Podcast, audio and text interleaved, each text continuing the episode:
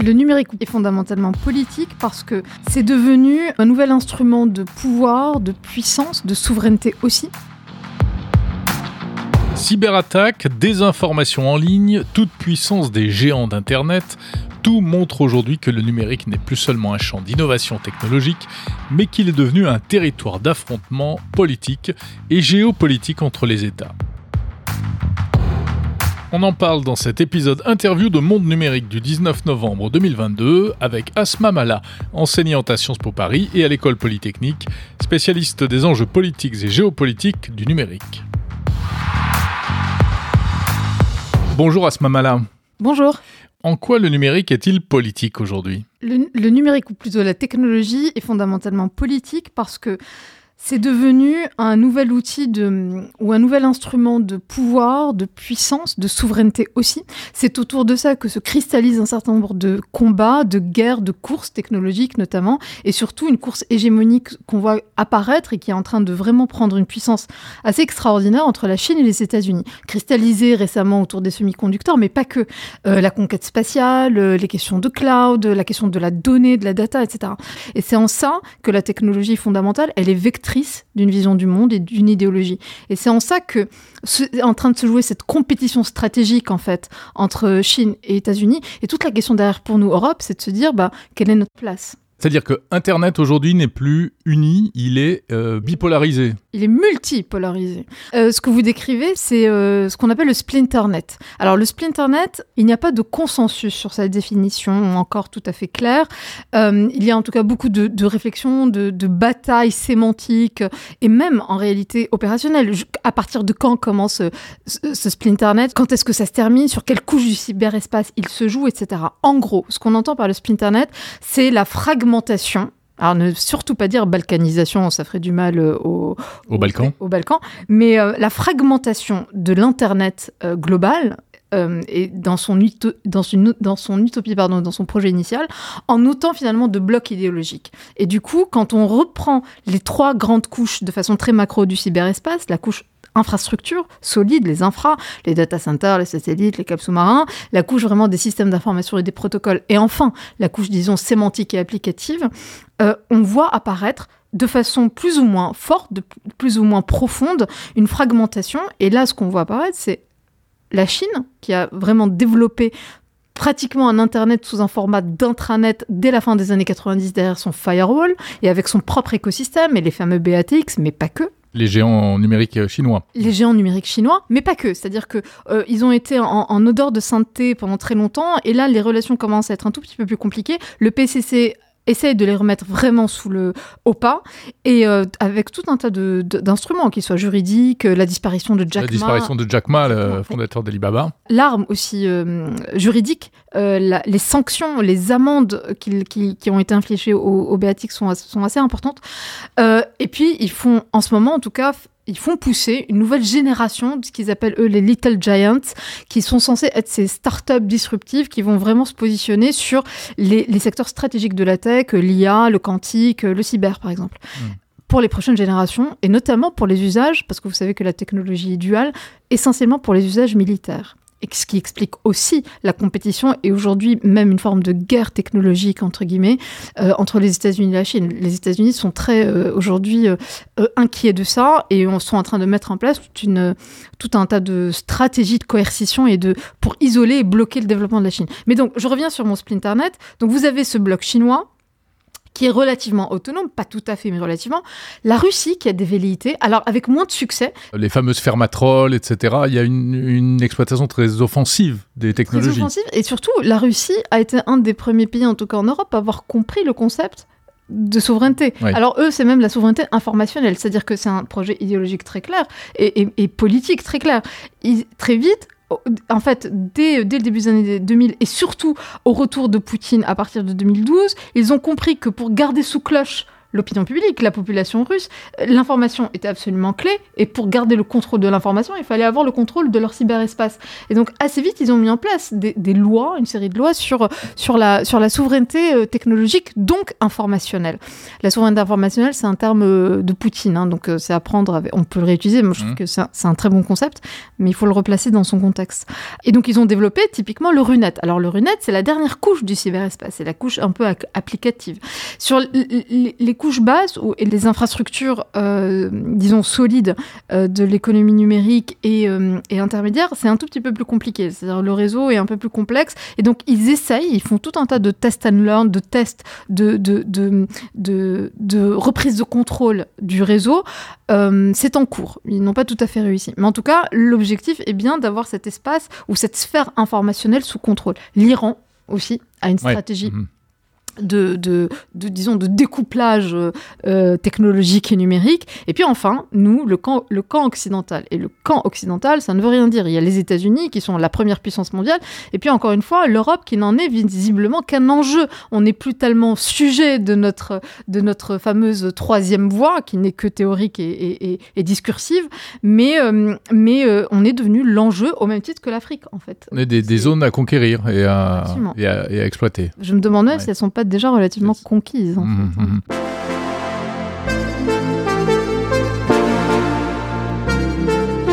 À ce moment-là, ces affrontements dans le champ numérique nous amènent euh, inévitablement à quelque chose qui est aujourd'hui une réalité, euh, qu'on appelle la cyberguerre. Oui, alors, cyberguerre, euh, à part, pardon de, faire un tout petit peu ma, enfin voilà, euh, ma mm. tatillonne, mais euh, il y a pareil un énorme, un énorme débat sur la cyberguerre. Est-ce que c'est pertinent d'avoir cette terminologie ou pas? Pourquoi? Parce qu'en fait, la guerre, juste, c'est juste la guerre. C'est une guerre tout court avec des morts à la fin. En revanche, le cyber, donc la guerre cyber et non pas la cyberguerre, mm. la guerre cyber, euh, ou en tout cas le cyber, apporte une cinquième dimension à la guerre conventionnelle, en complément et en accompagnement de la guerre conventionnelle. De quelle manière? C'est-à-dire que vous allez avoir des opérations de terrain, et c'est celles qui aujourd'hui, on, voit, on le voit dans le cas de la guerre d'Ukraine, qui, sont, qui restent prépondérantes. Les, opérations les plus importantes sont les opérations de terrain avec des chars, des fusils, euh, des, des, morts, des prisonniers, euh, des zones occupées, euh, etc. Mmh. Ça reste la prédominance de la guerre au sens le plus traditionnel et classique du terme. Le cyber va vous amener une cinquième dimension, au même titre que terre, mer, air, espace. Et donc la cinquième dimension, c'est le cyber. Dans le cyber, alors, quand on, quand on dit cyber, il vaut mieux, on pourrait simplement se, disons, s'enfermer sur la question des cyberattaques. Je pense qu'il euh, faut élargir le champ. Et donc, on revient à la question de le cyberespace, ce sont les fameuses trois couches. Et donc, sur les trois couches se joue aussi la guerre. Sur la couche de l'infrastructure, c'est jouer la question des câbles sous-marins. Est-ce que les Russes vont couper ou pas? C'est jouer la question du, du bombardement de data centers ils, ont pu le faire. Se joue la question des satellites, et notamment Starlink. Et on retrouve Musk dans notre histoire, mhm. euh, dans la guerre d'Ukraine. Et typiquement, il y a quelques... La semaine dernière, vous avez le ministère des Affaires étrangères russe qui a sorti un communiqué disant qu'il ne comprenait pas que dans le cas d'une guerre militaire de haute intensité classique, des, satellites civils soient utilisés comme armes de guerre ou, d'accompagnement. Et donc, ne, ne s'interdisait pas la possibilité d'attaquer Starlink entre autres. Hmm. Euh, ils, n'ont pas nominativement désigné Starlink, mais on comprend qu'il s'agit de Starlink. De Starlink. Donc, euh, vous avez. Euh, donc, la guerre se joue d'abord dans le champ cyber sur la couche infra. Sur la couche euh, des protocoles et des systèmes d'information. Là, vous avez les très classiques cyberattaques sur lesquels aujourd'hui on a encore assez peu de recul sur pourquoi on n'a pas eu ce grand chaos, euh, cette fameuse cyberguerre que tout le monde attendait tant, où, on croyait vraiment que la guerre d'Ukraine en février dernier allait être vraiment le, laboratoire, euh, l'espèce de, de, point culminant avec des cyberattaques absolument extraordinaires. Enfin. Alors il y en a eu, mais il y a des, petites choses. Enfin, c'était plutôt des petites choses. Alors pourquoi Et pourquoi? Il y a un certain nombre d'hypothèses qui circulent. Est-ce que c'est parce que euh, l'armée ukrainienne a été suffisamment aidée mmh. et suffisamment résiliente? Parce qu'en fait, euh, l'Ukraine euh, fait l'objet d'attaques et de cyberattaques de la part de la Russie depuis 2014 en réalité, ou mmh. même encore avant. Et donc, est-ce qu'ils ont développé une force? En fait, ils arrivent à se défendre, quoi. Une défense, absolument, avec l'aide des Américains, euh, le, le, le, Cyber Command d'une part et Microsoft a aussi pas mal aidé. Le fameux rapport Microsoft qui est assez polémique, mais en tout cas qui a le mérite d'exister, qui explique et qui fait l'état des lieux de, de, des cyberattaques et de comment Microsoft a aidé le gouvernement ukrainien à à répondre et à mhm. éviter et à monitorer ces cyberattaques. Donc, le champ des cyberattaques, ça peut être la résilience ukrainienne avec l'aide des Occidentaux et des Américains en particulier. Ça peut être la difficulté euh, pour la Russie mais qu'on retrouve dans tout un tas d'autres pays comme Israël, comme les États-Unis, d'intégrer le, réflexe cyber dans la chaîne de commandement militaire classique. Mmh. Ça peut être aussi une hypothèse. On n'est peut-être pas encore assez mûr sur l'arme cyber, vraiment, en temps de guerre. Et puis la troisième possibilité, c'est tout simplement que euh, ben, euh, on a peut-être surestimé les forces russes, tout simplement euh, à voir. Et ça, c'est le recul et c'est le temps qui va nous le dire. Quand il y a eu les attaques de Stuxnet euh, en Iran euh, fomentées par, euh, par les États-Unis, on a fini par avoir le fin mot de l'histoire deux ans plus tard. Donc, c'était peut... pas la même époque. C'était une autre époque. C'était une autre époque, mais je pense malgré. On était au virus introduit par les clés USB, etc. Vrai. Mais, mais les secrets euh, euh, sont arrivés vraiment au fur et à mesure et réellement, on, a fini vraiment par comprendre tout ce qui s'était passé vraiment longtemps plus tard. Hmm. Euh, donc, on verra quelle, quelle est l'hypothèse prédominante. Et puis enfin, je termine. La guerre informationnelle ou la lutte informationnelle sur la couche des réseaux sociaux, des applicatifs, de la dernière couche du cyberespace. Oui, ce qui relève presque du, soft power, enfin du, de l'influence. De, l'ingérence pure, de l'influence pure. Là, je renvoie vers les excellents travaux de l'IRSEM qui ont sorti deux rapports, mais vraiment à lire parce qu'ils sont passionnants, notamment sur les stratégies de désinformation russes, où ils expliquent vraiment, mais par le menu, comment est-ce que euh, la Russie, mais aussi les groupes para-étatiques autour du Kremlin, ou même pas, euh, pas directement affiliés au Kremlin, organisent de façon très industrielle la désinformation et les, campagnes d'ingérence. Et alors, euh, les fameuses fermatrolles.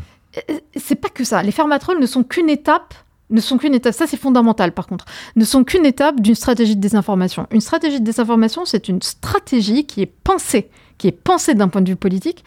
Un, vous, vous comprenez l'environnement socio-économique de votre cible.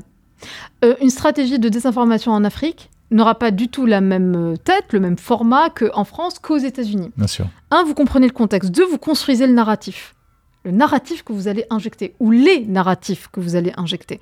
L'idée derrière et l'enjeu derrière, c'est bien de semer la confusion, de déstabiliser, de, et même parfois d'encourager deux camps contraires, l'idée étant de brutaliser et de polariser. La question n'est pas du tout la vérité, la question n'est pas du tout de vendre le modèle russe ou chinois, parce que les Chinois s'y mettent aussi maintenant, sur le modèle russe d'ailleurs, mais juste de taper sur les failles d'une société donnée pour la déstabiliser. Ensuite, vous allez avoir les modalités de, viralité inauthentique, les fermatrolles, l'astroturfing, les faux comptes, les commentaires qui sont complètement phagocytés, etc.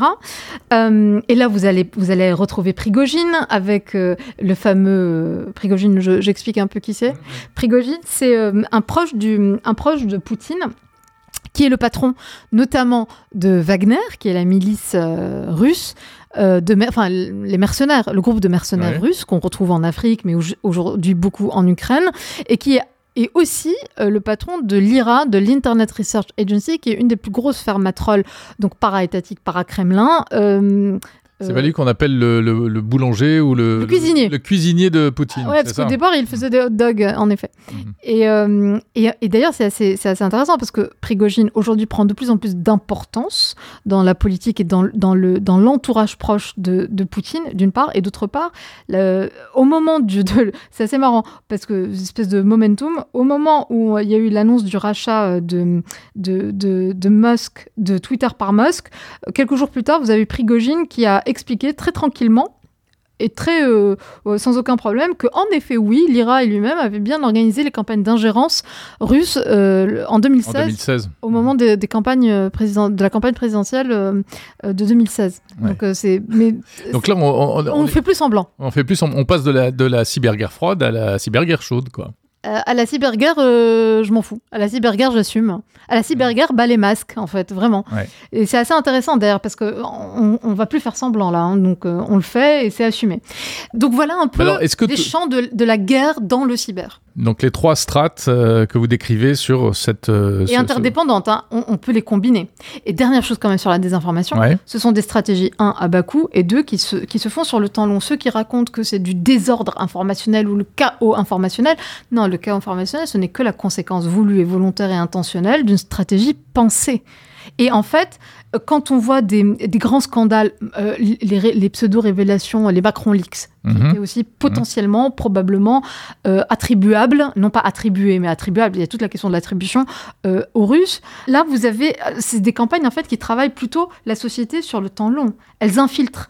Et elles infiltrent au fur et à mesure jusqu'à devenir organiques. C'est-à-dire que les narratifs russes sont aujourd'hui portés de façon native par des leaders d'opinion euh, d'extrême gauche, d'extrême droite, et tout ça, et comme si c'était leur propre euh, discours, leur propre vision du monde. Ça s'imprègne. Et c'est là où c'est très pernicieux. Question, question bête, qui est le plus fort dans l'histoire? Qui a le, le leadership aujourd'hui, d'après vous? Euh, tout dépend de ce dont on parle. Sur les questions cyber, les États-Unis sont très bons. L'Israël se débrouille très très très bien. Les logiciels espions, c'est fondamental et c'est impressionnant parce que ça raconte aussi d'autres choses du système qui est en train de se mettre en place euh, et de ce qu'est l'État et de ce que doit être l'État. Euh, parce que c'est ça la question fondamentale derrière, c'est qu'est-ce que ces géants technologiques, par toute leur euh, multiplicité et ambivalence de rôle, racontent non pas d'eux-mêmes, mais de l'État, de ce Mm. qu'est l'État.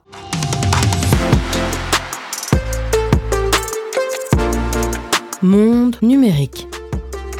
À ce moment-là, alors parlons, parlons de Twitter et de, et de Musk, parce qu'évidemment, euh, inévitablement, on en, on- en vient là. Finalement, euh, quand on vous écoute, on a l'impression que l'arrivée d'Elon Musk euh, chez Twitter, bah, ça participe de ce mouvement-là.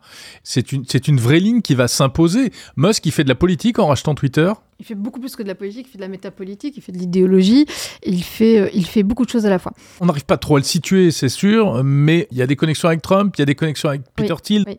Euh, oui, c'est fondamental ce point-là parce que ça, ça retape la question ou ça, ça, ça remet en fait la question idéologique euh, de, de, ces, euh, de ces géants technologiques. Peter Thiel, c'est un exemple qui est très très intéressant parce que déjà avec euh, Musk, ils étaient ensemble au sein de, de PayPal. Ouais. Ils s'aimaient beaucoup, beaucoup, puis ils se sont détestés beaucoup, beaucoup. Et c'est un peu les frères ennemis, mais donc ils m'y fascinés l'un par l'autre.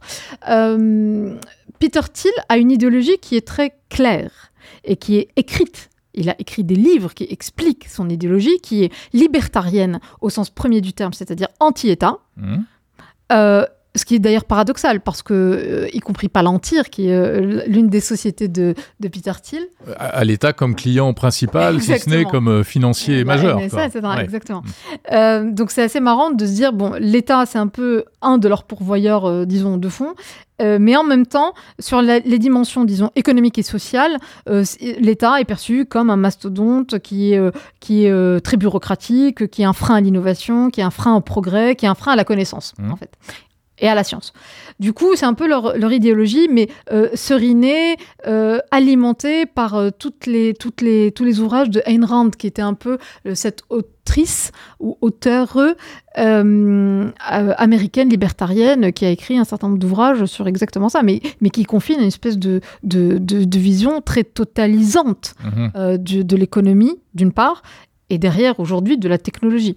Donc, euh, il y a un sujet autour de ça. Et puis, ils sont très conservateurs sur la question des mœurs. Donc, en fait, ils sont très proches de l'alt-right sur la question des mœurs, euh, de, de- des droits euh, sociaux des uns et des autres.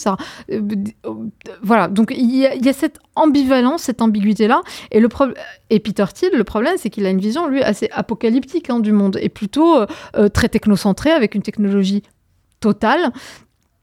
Est-ce que Peter Thiel, qui aujourd'hui ne s'est pas tellement exprimé sur la question Twitter et Musk, euh, a beaucoup encouragé Musk au rachat de Twitter, ou en tout cas tourne autour de cette idée pour faire de Twitter un espace de promotion, vraiment, mais de promotion des idées de l'alt-right, c'est une possibilité.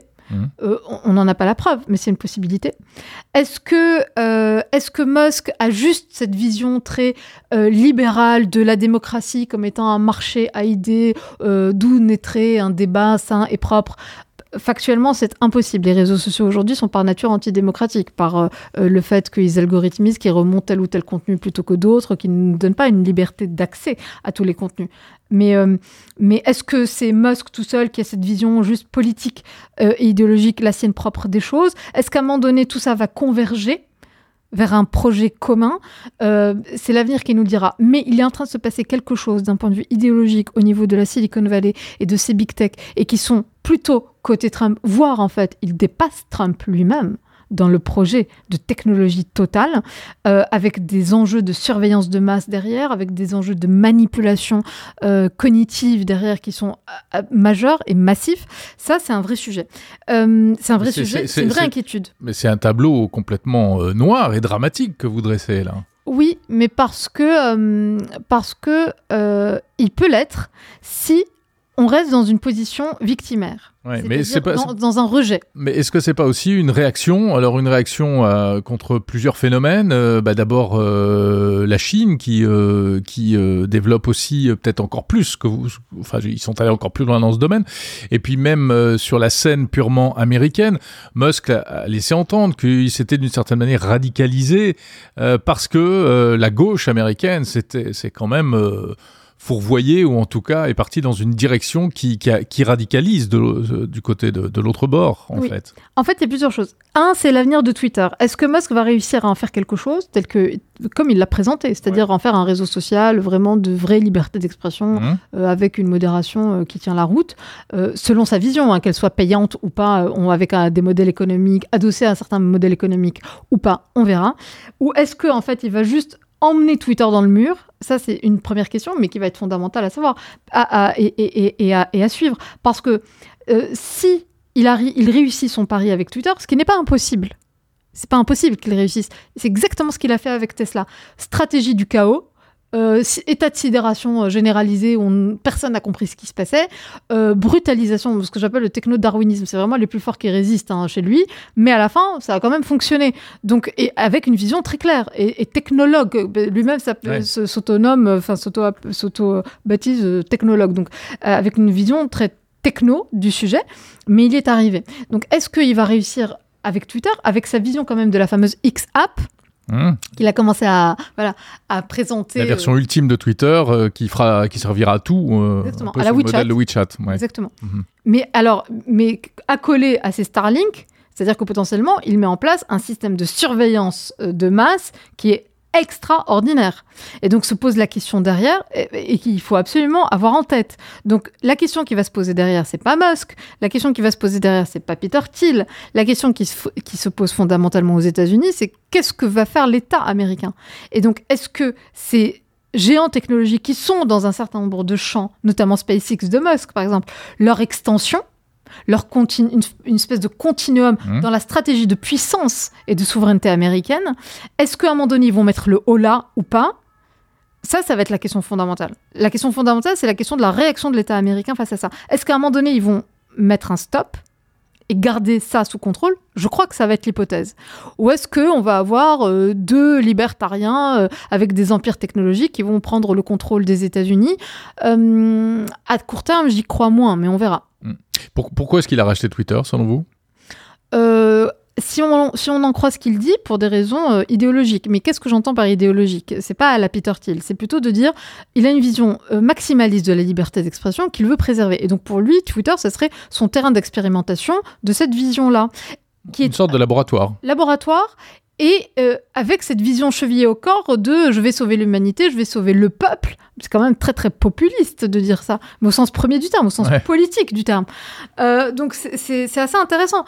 Euh, ce qui, ce qui, est très intéressant aussi dans, dans l'économie et dans la tech, c'est que c'est toujours un triptyque. Et c'est ça qu'il faut toujours avoir en tête, je crois. En tout cas, c'est ce que je raconte toujours à mes étudiants. Et qui est absolument indissociable. Les trois angles sont indissociables les uns des autres. C'est, vous avez le modèle idéologique qui qui préempte et qui contrôle et qui détermine le modèle économique, qui lui-même détermine le modèle technologique, et ainsi de suite dans une espèce de cercle qui est sans fin, de boucle de rétroaction sans fin. Donc, quand on, souvent on pose la question, mais est-ce que c'est, il fait ça pour l'argent ou pour euh, des enjeux Non, c'est les deux à la fois. Et son modèle idéologique détermine son modèle économique, parce que pour qu'il y ait zéro modération, il faut bien qu'il y ait des barrières à l'entrée à son, à son, à son réseau social. Mmh. Pour une espèce de nettoyage un peu naturel du réseau. Alors 7,99€, c'est dissuasif pour strictement personne, ni pour Prigogine, ni pour QAnon. Mais c'est son idée en tout cas. Et puis, ce modèle-là détermine donc vos fonctionnalités technologiques, votre stack techno euh, et, toutes les, et, toutes les, et toute la brique technologique qui va avec.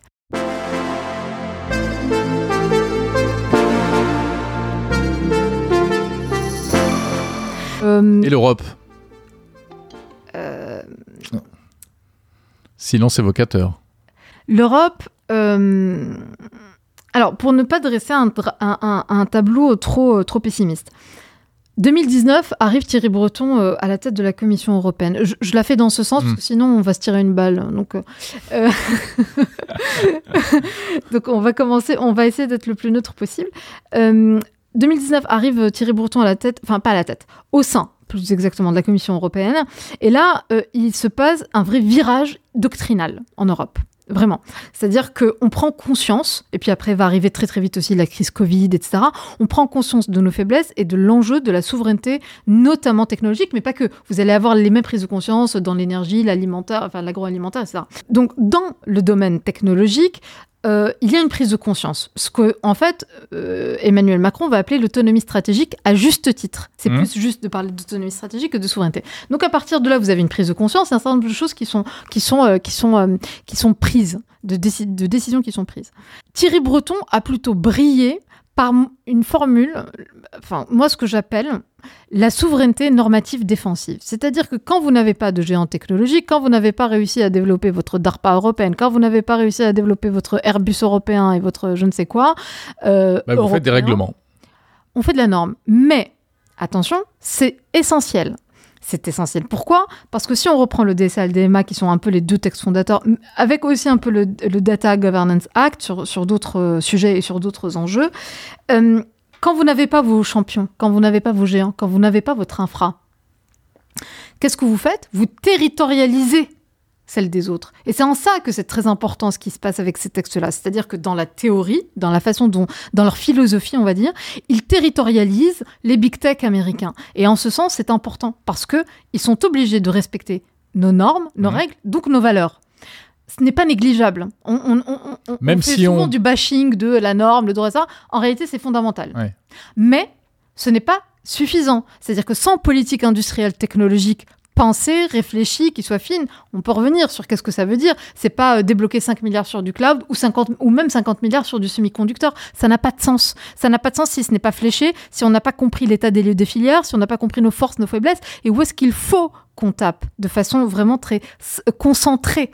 Sur, euh, en plus, dans un, dans un moment où on est plutôt exempt, enfin, en tout cas, on ne peut pas se permettre de, de dilapider euh, mmh. les deniers publics. Donc, il y, a, y a un vrai enjeu sur la politique industrielle. Celle-ci est encore un peu en difficulté.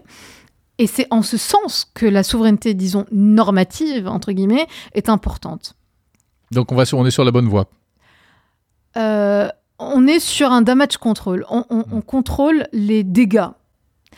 Twitter et Musk en sont un parent, enfin c'est un peu le parent, c'est un peu l'exemple parfait. Musk en fait, c'est le stress test de Thierry Breton. C'est très simple. C'est-à-dire que le DSA va être mis à l'épreuve par Musk, euh, par Musk et par Twitter. Le problème du DSA, juste pour terminer sur nos, nos, dilemmes, hein, nos dilemmes euh, domestiques, mmh. exactement, c'est que on a des textes qui sont plutôt très bons, en l'occurrence, en tout cas en ce qui me concerne, je les trouve très très bons, DSA et DMA, assez complets, ils avancent assez loin, pas, ils vont pas jusqu'au bout du raisonnement, mais ils avancent assez loin dans la question du contrôle et de la, et de la responsabilisation et de la redevabilité des plateformes. Maintenant, Thierry Breton a vraiment peur, je crois. Il est vraiment flippé de ce qui est en train de se passer. Pas parce que Musk, mais parce que je crois que la crainte, c'est celle-ci. C'est que les textes ne soient pas assez opérationnalisables ou opérationnalisés le moment venu pour qu'on puisse endiguer les effets et les dérives potentielles de ce qui risque de nous arriver. Qu'est-ce qui risque de nous arriver? Ce qu'on a vu apparaître au moment du rachat de Twitter, c'est une explosion des euh, groupes et des commentaires et des, et des, et des comptes conspirationnistes, de la fachosphère, euh, transphobes, racistes, etc.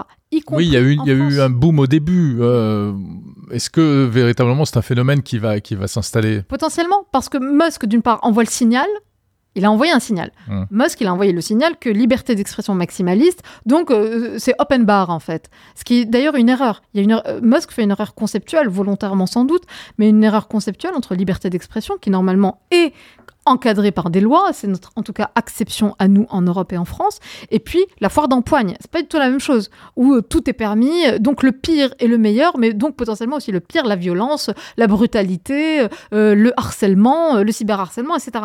C'est pas exactement ça, hein, la Oui, liberté. mais en même temps, il dit que Twitter se pliera aux lois. Ça veut dire que, bah non, là où le cyberharcèlement est interdit, il sera interdit sur Twitter. Le DSA en Europe s'applique. Voilà. Donc Twitter devra, en théorie, évidemment, répondre de ça. Hmm. La question, et j'y reviens, c'est est-ce que nous, on, On nous, a les moyens de faire respecter moyens euh, nos que- lois. Exactement. Et donc, l'autre question, c'est évidemment, mais c'est très bateau à dire, la question de la résilience, de l'éducation, de tous et de chacun.